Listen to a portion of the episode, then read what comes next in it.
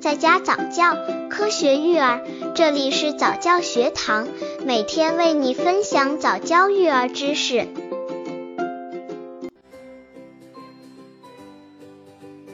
五、人工喂养奶量标准，采用人工喂养的婴儿一天需要喂多少奶，也是有一定标准的。人工喂养奶量标准以及如何调配奶粉，都是新手爸妈们必须要掌握的。那么，人工喂养的宝宝每天要吃多少奶才算正常呢？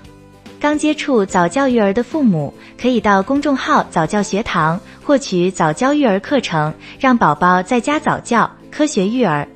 人工喂养奶量的计算公式：一日奶量等于一百乘幺幺零乘体重千克八六。简便的算法：一日奶量等于一百二十八毫升乘体重千克。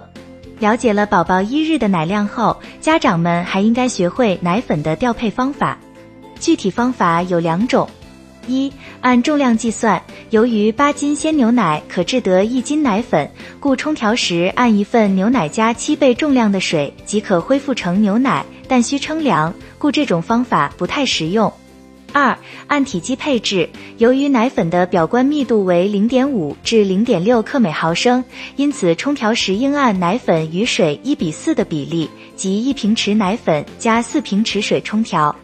如果你注意奶粉的包装，在上面均可以找到不同月龄奶粉的用量、调配方法、每日喂养次数以及其他的相关事宜的详细说明。